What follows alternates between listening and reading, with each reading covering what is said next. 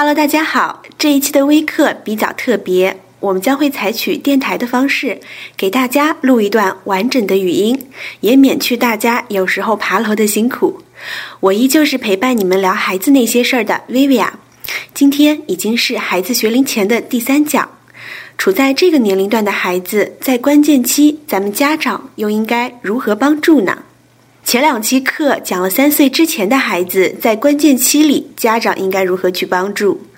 那么在入园的这个时候，我们作为家长来说，又应该了解并注意些什么呢？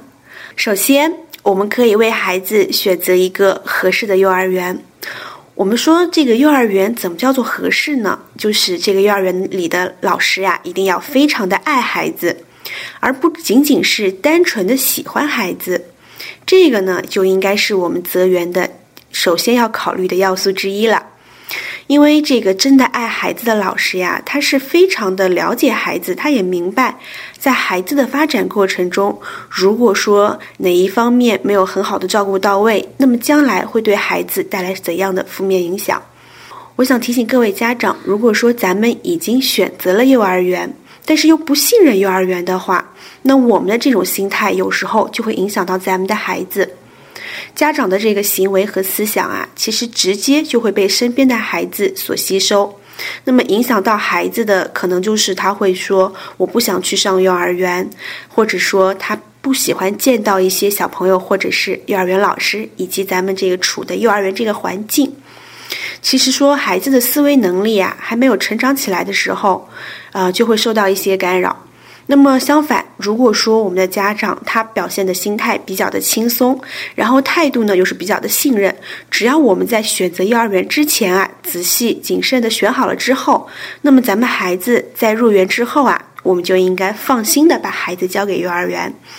嗯，孩子在这个焦躁、害怕的时候呢，如果他看到我们家长的态度是信任的、是放松的表情，那么那孩子的心里啊，其实他是会相信这一切，慢慢的也就解决了，也不会有什么大的问题。我们说孩子对幼儿园的信任度，有时候呢，并不是说他在幼儿园感受到了哪个老师对他好，或者哪个小朋友比较友好。其实有时候恰恰就是观察到我们父母脸上的表情。那么作为家长，我们应该慢慢的配合孩子适应幼儿园。当孩子适应了幼儿园之后呀，他就会进入到这个幼儿园的这个群体中。那么他们慢慢的就会培养出一些自信啊、友善啊，然后他也会变得越来越聪明。但是有时候我们也会发现一个现象，孩子就是有时候上了幼儿园之后呀，才上了一天就会回来哭鼻子，然后告诉妈妈说：“妈妈，我不想再去幼儿园了。”我们的家长在这儿就特别担心，会想你是不是受了什么欺负？可能也许并不是这样。孩子呀，一开始也许他在幼儿园里交了一个特别好的朋友，感情呢也是非常的纯粹和单一。可是有一天，这个朋友又有了一个新朋友，而忽略了我们的孩子，孩子就会特别伤心的回来告诉爸爸妈妈。其实我们都无需紧张。这个就是孩子自然的成长过程，他们慢慢的也会度过。那么完全接受这个幼儿园的环境呀，我们说大概可能需要半年的时间，而真正的融入到咱们的幼儿园这个群体中，则需要一年左右。嗯，孩子到了四岁的时候呢，基本上就有可能适应了幼儿园。孩子会特别爱上幼儿园，而且他想每天都去幼儿园报道，想去见他园里的好伙伴。嗯，在这个年龄段的时候，我们的家长就会表现的相对比较放松了。可是又到了四岁半的时候，你会发现孩子又不一样了。孩子的发展规律啊，往往就是这样，有时候比较迅速，但是到了半年左右的时间，他有可能这个速度或者说这个进程会停一下。甚至有时候还会往前倒退，然后他才会接着发展。这个时候，孩子可能会出现更加深层次的抱怨，因为啊，这个时候他们的小脑袋的智力已经发展的比较完善了，他们的思维能力啊，通过这个周围的环境在一起加工聚集，已经有可以很好，已经可以很好的判断自己的需求了。这个时候的孩子可能会发现。如果自己心里想的东西他不说出来告诉别人的话，那么别人就不会知道。而有些事情呢，如果不当着别人的面，别人也不会知道。这个时候，孩子就会发现这个，然后并且对这个非常非常的感兴趣，也特别想要去尝试这些事情。嗯，而这段时间呢，家长朋友们要注意是比较关键的，因为在这段时间里啊，孩子可能会出现一些撒谎等不良的行为。作为家长来说，看到这样的现象，我们千万不要先着急说：“哎呀，孩子怎么学坏了？”而是要慢慢的明白，这个就是人类发展的规律。然后慢慢的呢，孩子心里想的东西别人不知道的时候，孩子才觉得有一种安全的感觉。我们每个人其实都需要建立这种属于自己的这么一个心理空间。我们可以给孩子一些时间去练习、去探索，然后通过别人的行为去了解他们想要做什么。然后这些时间啊是非常重要的。当这些日子过去了之后，如果孩子仍然有一些撒谎的不良行为，这个时候我们家长就得采取一些行动了。这些行动呢，可能不是说给他讲大道理，而是用平静而且没有任何表情的这种嗯行为，让孩子在撒谎的时候不会成功。我们有发现一个现象，有时候孩子撒谎或者做一些不良行为的时候，如果我们的家长的情绪越激动，或者说行为越明显的话，他们反而会反其道行之，并不会就此而停止行为。所以说，呃，对于孩子的教育啊，有时候家长的表情、情绪和他脸上明显的喜怒哀乐都会影响到孩子。所以我们在教育的时候呢，薇薇娅建议，除了认真严肃之外呀，也需要保持一颗平常心，要平静的对待，要。慢慢的、认认真真的，并且冷静的告诉他这些事情究竟该不该做，为什么是这样。那么孩子到五岁的时候呢，我们会发现了，特别特别喜欢涂涂画画，而且还特别喜欢认字。这个时候，有些家长就表现得非常的兴奋，说：“哎呀，我的孩子终于长大了，他有了一个爱学习的状态了。”于是就非常激动，而且也非常积极的去给他买各种学习写字的教材呀，或者幼小衔接的这么一一种这个学习材料呀，等等等，就为了让孩子去学习。但是在这儿，我想问一下各位家长们，你们觉得这种方法真的合适吗？我们知道呀，其实孩子之前的这种认知和学习，都是通过他的身体去感知物品的。有一天，当他们发现原来我身体感知的这个物品呀，还可以用一种符号来表示，它有一个专属的名字的时候，他就会表现得非常的兴奋。那么这个呢，就和之前我们提到的这个敏感期其实也是一样的。比如说，他走到哪就要指着那个物品问妈妈。这个字该怎么念？其实我们的家长有时候，嗯，不要走进一个误区，就是时时刻刻就想考孩子。薇薇娅觉得这个考孩子的这么一个行为，并不是特别合适。如果我们想达到这样的一个学习效果的话，其实完全可以让孩子在他放松的情况下，在自然环境中，让他自主的去学习到一些我们想教给他的知识。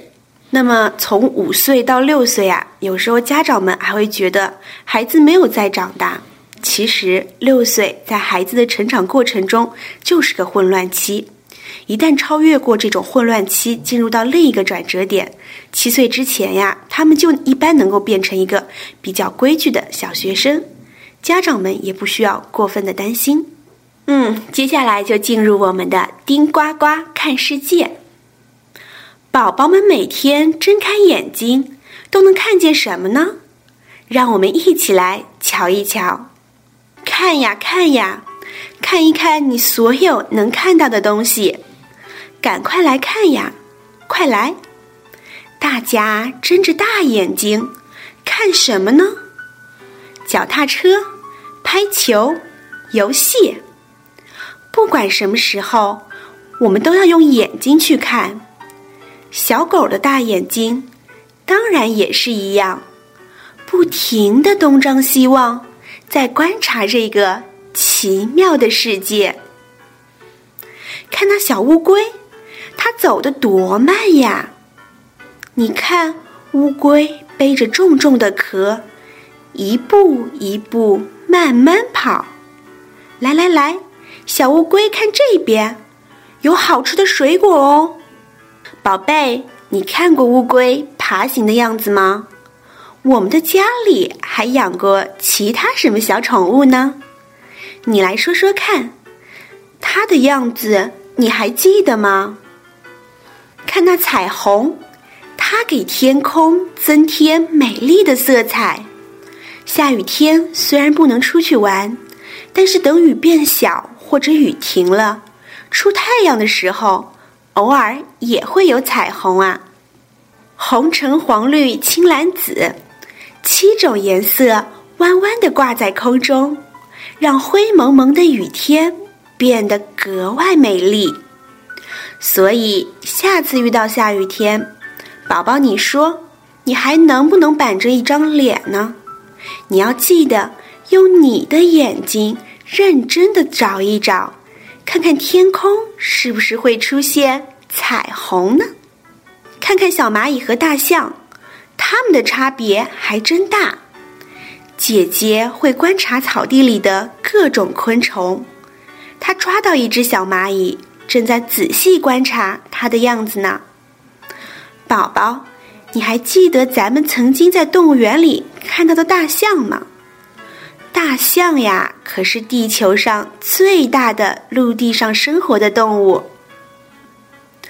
读读书，看看画，宝宝。你和他们一样，都特别爱看故事书呢。故事书中有漂亮的图案、颜色，这些都是要通过你的眼睛才能看得见，才能明白书里的意思。图里的宝宝都看得好认真呀！